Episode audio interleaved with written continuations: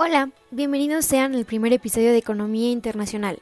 Mi nombre es Alejandra Ayala, estudiante de Economía del sexto semestre en la UNAM. El día de hoy hablaremos del país vecino, fanático del fútbol americano y el creador del Black Friday. Sí, estamos hablando de Estados Unidos.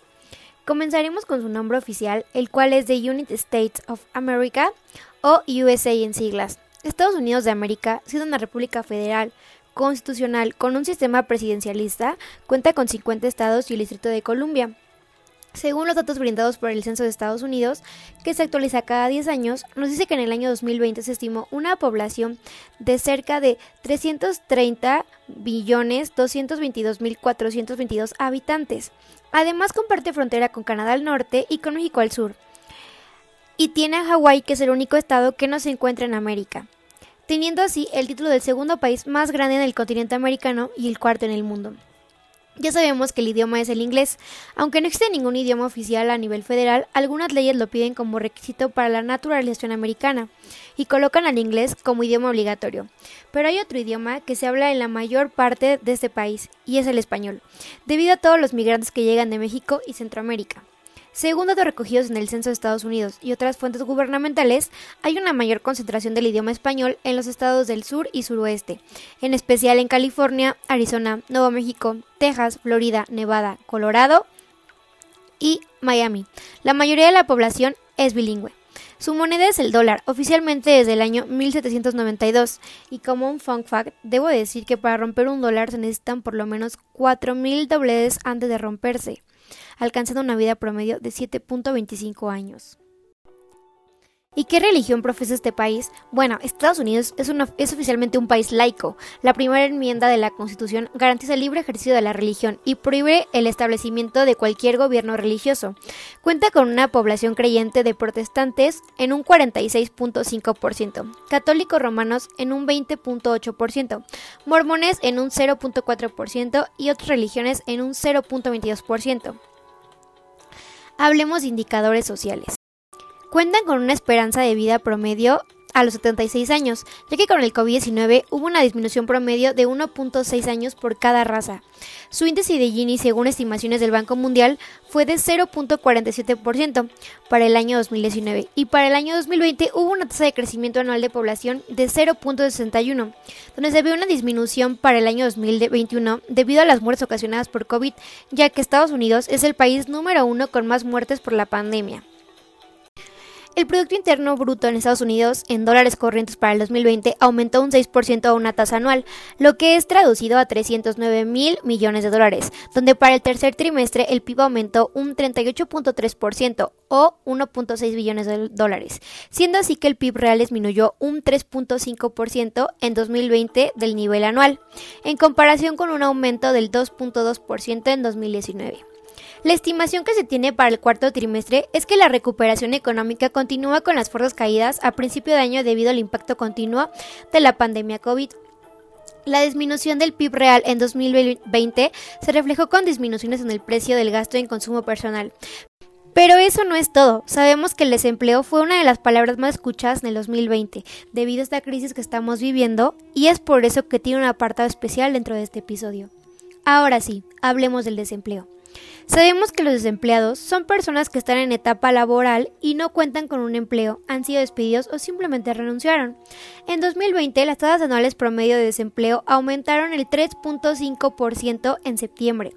Esta es la tasa de desempleo más alta desde mayo de 1969. Las tasas de desempleo más altas que se registraron durante el 2020 fueron para los afroamericanos, los hispanos y las personas con discapacidad.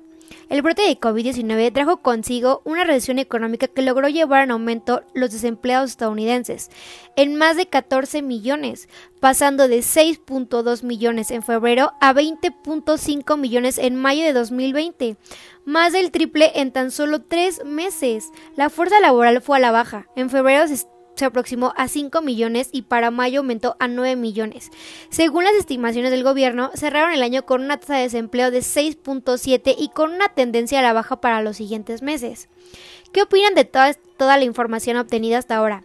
Es interesante saber que hay mil temas más allá de Amazon, Netflix o Elon Musk, ¿no? Y aquí no acaba. Vamos al último punto y el favorito de nuestro podcast. El comercio exterior. La economía de Estados Unidos en su conjunto y el comercio exterior en particular se vieron duramente afectados. Ya saben por quién, sí amigos, otra vez por el COVID-19. Esto trajo una caída de 12.6% y 12.3% en 2020 a nivel de exportaciones e importaciones del país.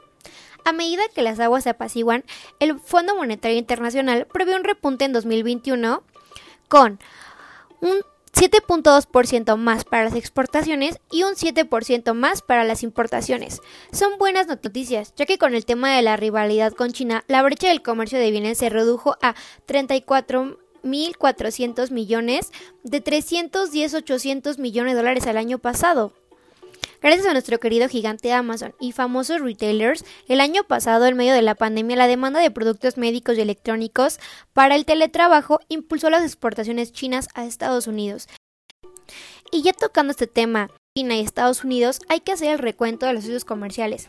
El primer lugar del 2020 fue para México con un volumen de exportaciones e importaciones de 386 mil millones de dólares, representando el 14.1% y consiguiendo un máximo histórico en el superávit comercial. Además, que esta vez fue la primera vez de México en volverse el socio comercial número uno de Estados Unidos. Los cinco productos que más vendió México a Estados Unidos fueron 1. Vehículos ligeros de transporte de personal y mercancías. 2. Unidades de memoria. 3. Pantallas planas. 4. Autopartes.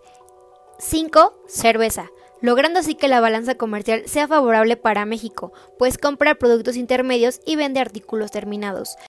Mencionaremos los, otros dos lugares en cuanto a socios comerciales.